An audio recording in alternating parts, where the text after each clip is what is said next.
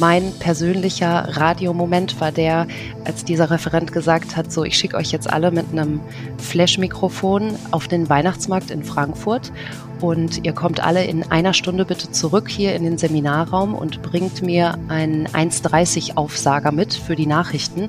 Ich hätte gerne was Stimmungsvolles vom Weihnachtsmarkt. Das ist einfach ein Geschenk. Also ich bin diejenige, die bestimmt an vielen morgenden Nachrichten, die die Leute noch gar nicht gehört haben, ihnen erzählen durfte. Ich bin diejenige, die sogar, bilde ich mir ein, manchmal ein bisschen die Macht hat, den Tag vielleicht schöner zu machen, wenn er nicht so gut begonnen hat.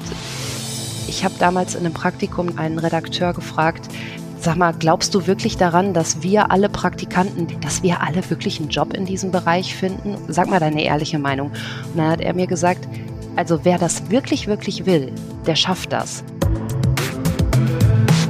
Medienwerkstatt Bonn.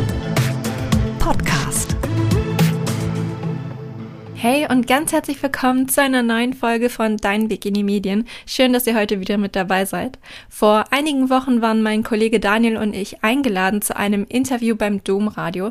Wir haben dort von Dein Weg in die Medien erzählt, von den Live-Talks, von den Workshops und natürlich auch vom Podcast. Und heute freue ich mich, dass wir Besuch vom Domradio bekommen. Ich spreche nämlich heute mit Moderatorin und Hörfunkjournalistin Verena Tröster. Verena ist wahrscheinlich die bekannteste Stimme des Programms. Sie moderiert nämlich vor allem am Morgen und sie hat auch ihr Volontariat beim Domradio gemacht. Wie sie dahin kam, das erzählt sie uns heute und außerdem sprechen wir über ihr Studium in Frankfurt und Barcelona und ihrem liebsten Radiomoment.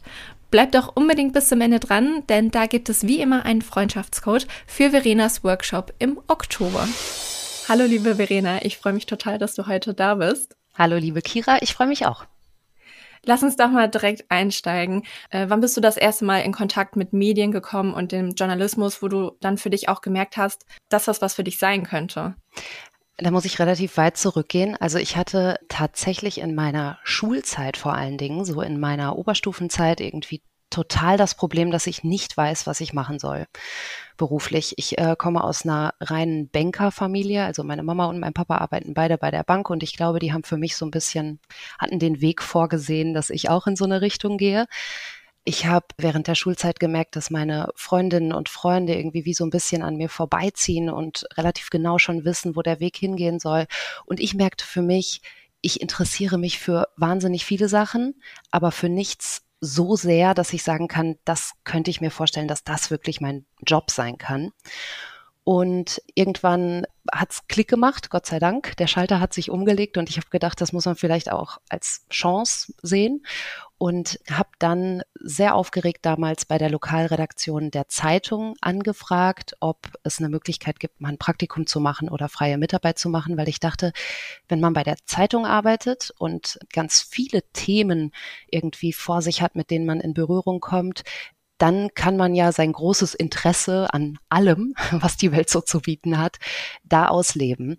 Und äh, ja, ich war super glücklich, dass das damals geklappt hat. Ich glaube, ich war so 16, 17 Jahre alt und habe dann da meine ersten Artikel damals für die Westfalenpost in Meschede im Sauerland geschrieben. Sehr cool. Und nach der Schule bist du dann ja aber erstmal nach Frankfurt gezogen zum Studieren. Und du hast Kulturanthropologie studiert. Wie bist du darauf gekommen? Also erstmal herzlichen Glückwunsch, dass du das fehlerfrei direkt beim ersten Mal aussprechen kannst. ich glaube, mein Vater fragt sich bis heute, was seine älteste Tochter da überhaupt studiert hat. Genau, also ich habe super lange auch da wieder überlegt, was kann ich denn studieren oder was sollte ich studieren, um Journalistin zu werden? Dieser mhm. Berufswunsch war da für mich nach der Zeitungserfahrung schon relativ klar. Und ich habe damals den Chefredakteur bei dem Lokalblättchen gefragt, was muss ich studieren, um Journalistin zu werden? Und der hat mir damals gesagt, alles außer Journalismus. Mhm. Und das war für mich so ein Aha-Erlebnis, dass ich gedacht habe, äh, ja, der Mann hat wahrscheinlich recht, dass man sich einfach auf etwas spezialisieren muss oder in eine Richtung gehen muss, wo so wirklich die eigene Leidenschaft hochkommt, wo man wirklich richtig Bock drauf hat. Und er hat mir damals erklärt, dieses Handwerkszeug, das ein Journalist natürlich später braucht, das lernt er im besten Fall nebenbei. Mhm. Also durch weitere Praktika oder auch freie Mitarbeit in verschiedensten Redaktionen. Und so war das bei mir dann auch. Ich habe mich für Kulturanthropologie und europäische Ethnologie entschieden. Ein geisteswissenschaftliches Fach, das erstmal mit Journalismus nicht viel zu tun hat. Aber was man in diesem Studiengang ganz viel machen musste, waren Interviews führen und okay. dann eben wissenschaftliche Ausarbeitungen daraus herstellen. Das heißt, so ein bisschen hatte das am Ende doch was damit zu tun. Und äh, ich habe das unheimlich gerne studiert und bin bis heute auch noch total froh, dass ich so eine sehr spezielle Richtung habe, die mir auch bei meiner Arbeit eigentlich immer wieder in die Hände spielt. Also so wie ich im Redaktionsalltag auch Kolleginnen und Kollegen habe, die weiß ich nicht, Politikwissenschaftler zum Beispiel sind oder Theologinnen und Theologen sind. Ähm, auch die haben so ihre Sparte, wo sie besonders gut sind, wo sie richtig Ahnung haben. Und dann bringen sie auch noch das journalistische Handwerkszeug mit. Und ich glaube, dann hat man noch mehr Möglichkeiten, äh, seine Lücke im Journalismus zu finden. Und das war bei mir auf jeden Fall auch so. Und du hast in dein Studium ja auch einen Auslandsaufenthalt integriert. Du bist nach Barcelona gegangen.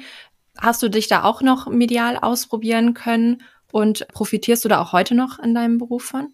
Ja, genau. Ich habe äh, in Barcelona in einem Erasmus-Semester meine Abschlussarbeit geschrieben damals.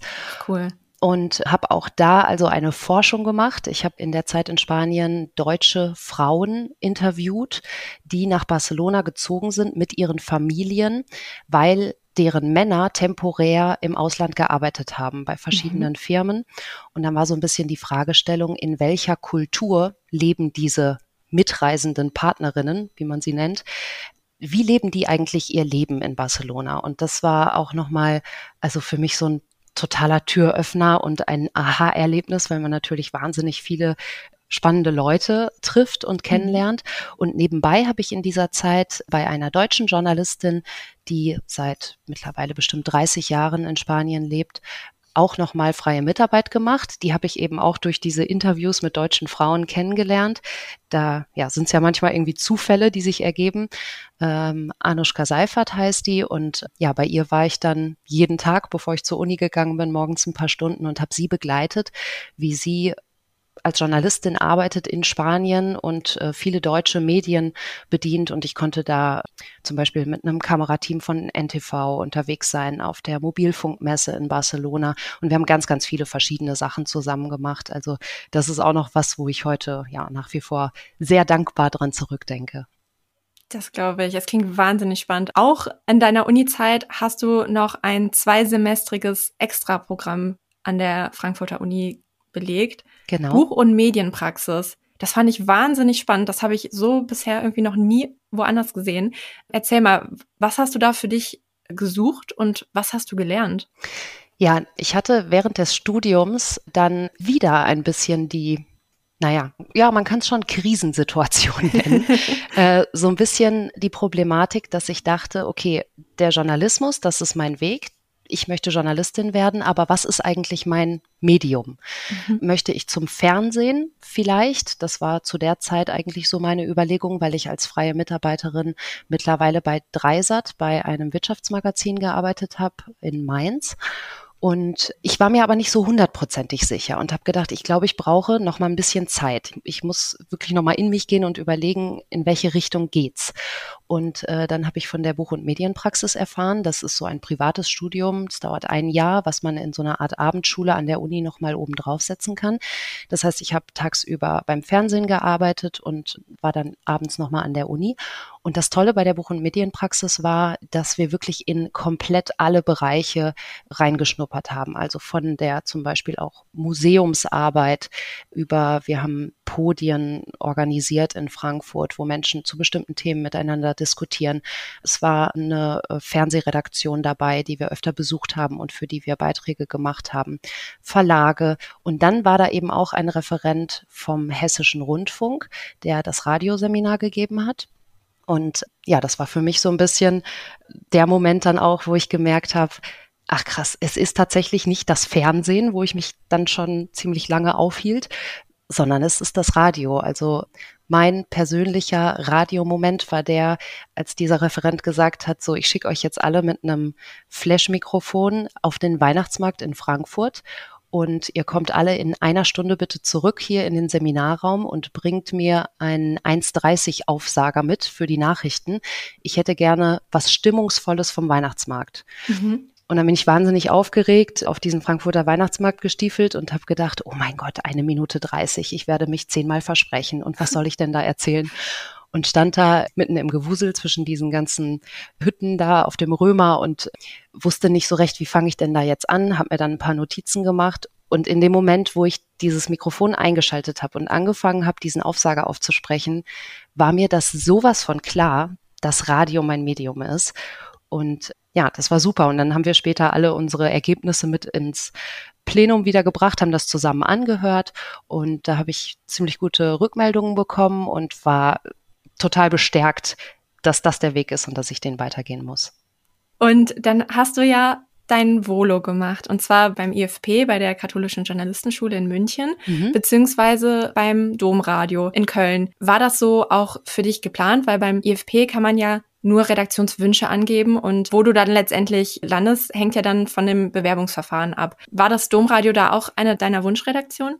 Also das Domradio war auf jeden Fall meine Wunschredaktion, aber es ist ganz genauso, wie du sagst. Man kann das nicht so wirklich beeinflussen. Also man darf seine Wünsche auch da äußern, aber wo man landet, weiß man nicht so genau. Mhm. Ich hatte eine Zusage vom St. Michaelsbund in München und war eigentlich ziemlich sicher, dass ich das annehmen werde, weil ich die Redaktion auch ganz toll fand und war dann auf dem Weg zurück von München, von meinem Bewerbungsgespräch, wo ich eben schon relativ mit warmen Worten entlassen wurde, sagen wir mal so, mhm. und habe dann den Anruf bekommen vom Domradio, wo ich ein paar Tage vorher auch mein Bewerbungsgespräch hatte und habe dann die Zusage da bekommen und habe mich dann für Köln entschieden, weil ich in Nordrhein-Westfalen geboren bin und das für mich irgendwie ja, sich näher anfühlte, als jetzt nach München zu gehen, was einfach noch mal eine Ecke weiter weg war. Aber ich wäre auch nach München gegangen. Also ich glaube, ich war zu der Zeit, was so den Ort angeht, super offen und wäre eigentlich überall in jede Redaktion gegangen. Du hast ja auch beim WDR und beim Deutschlandfunk gearbeitet, also auch alles NRW ansässig. Aber was würdest du sagen, wie unterscheidet sich denn die Arbeit im Vergleich zu einem kirchlichen Medium, wie halt das Domradio? Es ist natürlich so, dass wir im Domradio die kirchlichen Themen beackern oder wie unser Chefredakteur immer so schön sagt, die Jesuskurve muss irgendwie drin sein. Also wir machen sehr viel kirchenpolitische oder auch viele, was ich ganz toll finde, soziale Themen. Mhm. Aber wir sind schon ein ganzheitliches Programm. Also man hört im Domradio, wenn ich da das Morgenmagazin moderiere, natürlich auch, wie wird's Wetter heute? Staumeldungen haben wir jetzt zum Beispiel nicht drin, aber wir spielen coole Musik.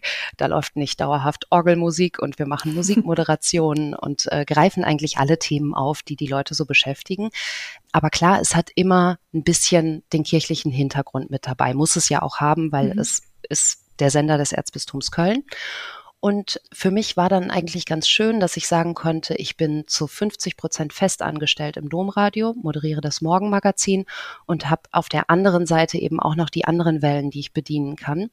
Und ich war, aktuell bin ich in Elternzeit, aber bis vor kurzem war ich viele Jahre lang im Journalistenbüro Punkt um. Das ist, ähm, heute würde man wahrscheinlich sagen, ein Co-Working Space, wo mehrere Kolleginnen und Kollegen sitzen. Wir waren zu siebt in so einer Arbeits-WG und haben alle an verschiedensten Themen gearbeitet, hauptsächlich für den WDR und für den Deutschlandfunk. Und das ist natürlich toll, wenn man dann auch einfach mal ganz andere Themen auf dem Tisch hat, die jetzt nicht unbedingt immer nur diesen kirchlichen Einschlag mit haben. Und kannst du noch mal erzählen, wie funktioniert die Arbeit in so einem Journalistenbüro? Also ihr habt zusammengearbeitet, aber auch irgendwie nicht, oder? Genau. Also wir haben eine, es ist wie eine größere Wohnung, ne, die, ja. die wir zusammen gemietet haben. Dieses Journalistenbüro ist relativ alt, mittlerweile vielleicht ungefähr 35 Jahre alt. Und wir haben eine sehr geringe Fluktuation. Das heißt, die Leute, die da sind, die bleiben wirklich mehrere Jahre in diesem mhm. Büro. Wir sitzen immer zu zweit in einem Büro und teilen uns die Kaffeemaschine und den Telefonanschluss haben immer montags eine Redaktionskonferenz und treffen uns eine Stunde zusammen, trinken Kaffee zusammen, sitzen in der Küche und besprechen so unsere Themen. Also wer ist gerade an was dran? Und das ist natürlich prima, weil man dadurch zum einen unheimlich viel lernt. Ich äh, saß zum Beispiel, und das war wirklich auch ein großes Glück, mit einem sehr erfahrenen Moderator ähm, vom WDR in einem Büro und schon alleine zu Beginn, wenn dieser Mann das Telefon in die Hand genommen hat, habe ich immer gedacht, ah, okay, so macht er das, so verkauft er ein Thema und so redet er mit seinen Interviewpartnern. Mhm. Da kriegt man einfach wahnsinnig viel mit. Hm, zum anderen, was natürlich auch häufig passiert, ist, dass Leute irgendwie sagen, ich habe dieses Thema auf den Tisch bekommen, ich kann diese Reportage für den DLF aber gerade nicht machen, weil ich habe noch das und das und das zu tun. Verena, willst du dich nicht mal ausprobieren?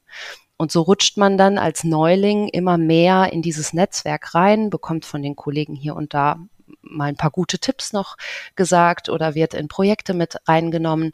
Und äh, ja, so erschließt man sich irgendwie so sein Arbeitsumfeld und das war für mich wahnsinnig hilfreich. Das glaube ich. Beim Domradio bist du ja, wie gesagt, die Morgenmoderatorin. Was ist da auch für dich so das Besondere daran? Weil es ist zwar eine super wichtige Sendung, so, ne, weil man hat da ja auch mit die meisten Hörer, aber du stehst dann ja quasi auf, wenn alle anderen noch schlafen, mitten in der Nacht. Ja, und das muss man als Privileg sehen. das ist was, was ich mir jeden Morgen um Viertel vor fünf sage, wenn der Wecker klingelt und ich wow. natürlich manchmal keinen Bock habe, aufzustehen. Aber das ist ein wirklich großes Privileg. Zum einen, weil ich jeden Morgen die Sonne hinterm Dom aufgehend sehe, wenn ich da wow. sitze. Das ist äh, ja einfach ein ganz toller Arbeitsplatz. Und zum anderen ist es deshalb ein Privileg, weil ich sagen kann, dass ich dabei bin, wenn die Leute aufstehen. Mhm. Also Radio hat ja einfach auch den großen Vorteil, dass es wahnsinnig nah an die Menschen rankommt. Also kein anderes Medium, nicht die Zeitung und nicht das Fernsehen schafft es mit ins Badezimmer zu den Leuten unter die Dusche.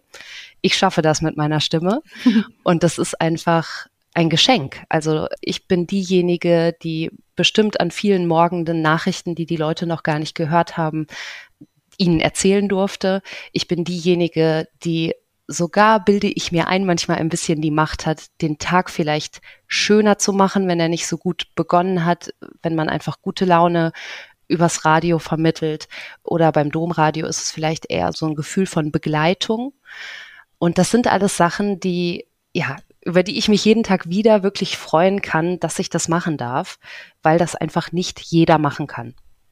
Das stimmt. Und das ist auch ein super schöner Gedanke, da an die Sache ranzugehen.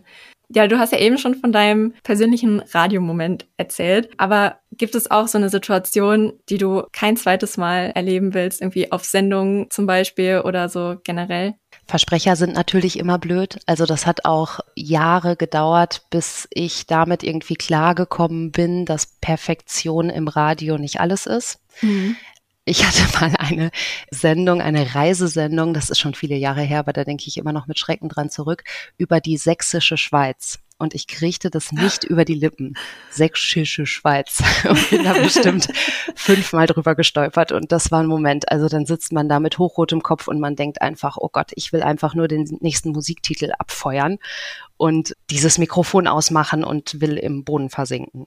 Also solche Momente gibt's natürlich dann kommt es einfach auch manchmal vor, dass man total auf dem Schlauch steht, wenn man einen Politiker on air hat und man merkt, meine Güte, dieser Mensch ist einfach so wahnsinnig mediengeschult, dass man die Antwort, die man haben möchte, nicht aus der Person rausbekommt. Und ich hasse das, aber manchmal muss man einfach aufgeben und dann abmoderieren und sagen, ja, das war jetzt nichts, das war kein Mehrwert für die Hörerinnen mhm. und Hörer, nicht für den Sender, nicht für mich. Das sind so Momente, ja, da kann ich mich schon dann auch mal ganz gut drüber aufregen. Aber mhm. die Sache ist ja auch so eine Live-Sendung geht danach weiter. Das heißt, man muss dann auch manchmal echt sich schütteln und durchatmen und sagen, so, die Leute machen irgendwann das Radio aus, dann kommen neue, die haben den Versprecher nicht mitbekommen. Ja. Weiter geht's. und welche drei Tipps würdest du denn Nachwuchsjournalisten und Nachwuchsmoderatoren mit auf den Weg geben, von dem, was du auf deinem Weg alles so gelernt hast? Also ich glaube, was für mich wirklich am allerwichtigsten war, um meinen Weg überhaupt finden zu können, ist dieses sich ausprobieren. Also, dass man Praktika macht, dass man freie Mitarbeit macht. Ich würde jeder und jedem immer, immer raten, alles mitzunehmen, was geht. weil man einfach nur so merkt, was man wirklich will. Als zweites vielleicht diese Idee, sich zu spezialisieren. Also wie mhm. der Chefredakteur zu mir gesagt hat, Du musst nicht unbedingt Journalismus studieren, was jetzt auch nicht heißen soll, dass das der ganz falsche Weg ist. Auch das machen viele und schaffen ihren Weg in die Medien, selbstverständlich. Aber ich glaube, es ist ein Vorteil, wenn man sich von Anfang an fragt, was ist denn mein persönliches Thema? Was interessiert mich am allermeisten? Und dann, ähm, ja, ist man in eine Richtung beispielsweise Kirche, Sozialpolitik spezialisiert und hat einfach später bessere Möglichkeiten oder andere Möglichkeiten, seine persönliche Nische zu finden. Und als drittes würde ich sagen, die Leidenschaft. Also man darf diese Leidenschaft einfach auf keinen Fall verlieren, weil sobald das passiert und der Job vielleicht keinen Spaß mehr macht, also was nicht heißen soll, dass ich nicht schlechte Tage habe und mich auch aufraffen muss, aber die Leidenschaft zu behalten, das hilft einfach ungemein. Ich habe damals in einem Praktikum, das war auch zu meinen Frankfurt-Zeiten beim Hessischen Rundfunk, einen Redakteur gefragt, Sag mal, glaubst du wirklich daran, dass wir alle Praktikanten, die wir hier jetzt gerade im Hessischen Rundfunk unterwegs sind, dass wir alle wirklich einen Job in diesem Bereich finden oder machen wir das hier gerade für blöde Nüsse? Was, sag mal deine ehrliche Meinung. Und dann hat er mir gesagt, also wer das wirklich, wirklich will, der schafft das. Und ich habe mittlerweile auch das Gefühl, wenn mir jetzt heute Praktikanten über den Weg laufen und ich habe mal Leute, junge Leute im Studio, wenn man die Leidenschaft sieht, wenn man wirklich sieht, die kriegen glänzende Augen, wenn die selber mal den Regler hochschieben dürfen, wenn die selber mal ein kleines Studiogespräch machen können oder ein Mikrofon in die Hand bekommen, einen Aufsager oder eine Straßenumfrage machen. Wenn man das sieht in ihren Augen, dass sie das wirklich wollen und da total Bock drauf haben, dann sind das immer Leute, die man auch nochmal trifft im Leben. Deswegen Leidenschaft behalten. Sehr cool, vielen Dank. Und lass uns am Schluss jetzt noch mal kurz über deinen Workshop sprechen. Und zwar am 22. Oktober gibst du bei uns in der Medienwerkstatt Bonn einen Online-Workshop. Einführung in die Moderation heißt der. Magst du mir vielleicht mal so einen kleinen Teaser geben oder auch den Hörern und Hörerinnen, was erwartet uns an diesem Tag? Genau, es geht um Radiomoderation. Ich freue mich schon sehr, sehr darauf. Und äh, es geht so ein bisschen darum zu klären, wie geht das überhaupt im Radio zu moderieren? Also wie läuft das eigentlich ab? Wie bereitet man sich vor? Vorbereitung ist ein viel größerer Batzen, als man immer denkt, wenn man Radio hört und sich überlegt, meine Güte, sind die schlagfertig? Oh Gott, sind die witzig und klug? Nein, das ist alles Vorbereitung. Das wird man in diesem Seminar lernen. Ich werde so ein bisschen erklären, was ist eigentlich wichtig, wenn man weiß, gleich habe ich einen Politiker am Telefon. Wie geht eine ordentliche Musikmoderation? Wie erzähle ich im besten Fall unterhaltsam, wie das Wetter morgen wird? Wie halte ich auch diese Anspannung eigentlich, wenn ich doch den ganzen Vormittag alleine in einem kleinen Raum stehe und meine Hörerinnen und Hörer überhaupt nicht sehen kann? Wir werden natürlich auch ein bisschen Moderationsübungen machen, also in die Praxis gehen. Und es darf alles gefragt werden, was man wissen will, rund ums Moderieren im Radio. Das klingt nach einem sehr, sehr spannenden Tag. Ich freue mich auch schon sehr darauf.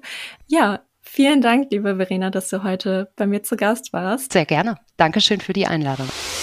Eine Einführung in die Moderation gibt euch Verena Tröster am 22. Oktober. Alle weiteren Infos und die Anmeldungen sind wie immer in den Shownotes verlinkt oder folgt uns einfach auf Instagram, denn da erfahrt ihr immer alle Neuigkeiten zum Podcast und den Workshops als allererstes. Ihr findet uns dort unter Dein Weg in die Medien. Und wie versprochen könnt ihr mit dem Freundschaftscode Kölner Dom wie immer einen Freund oder eine Freundin kostenfrei zur Veranstaltung mitbringen.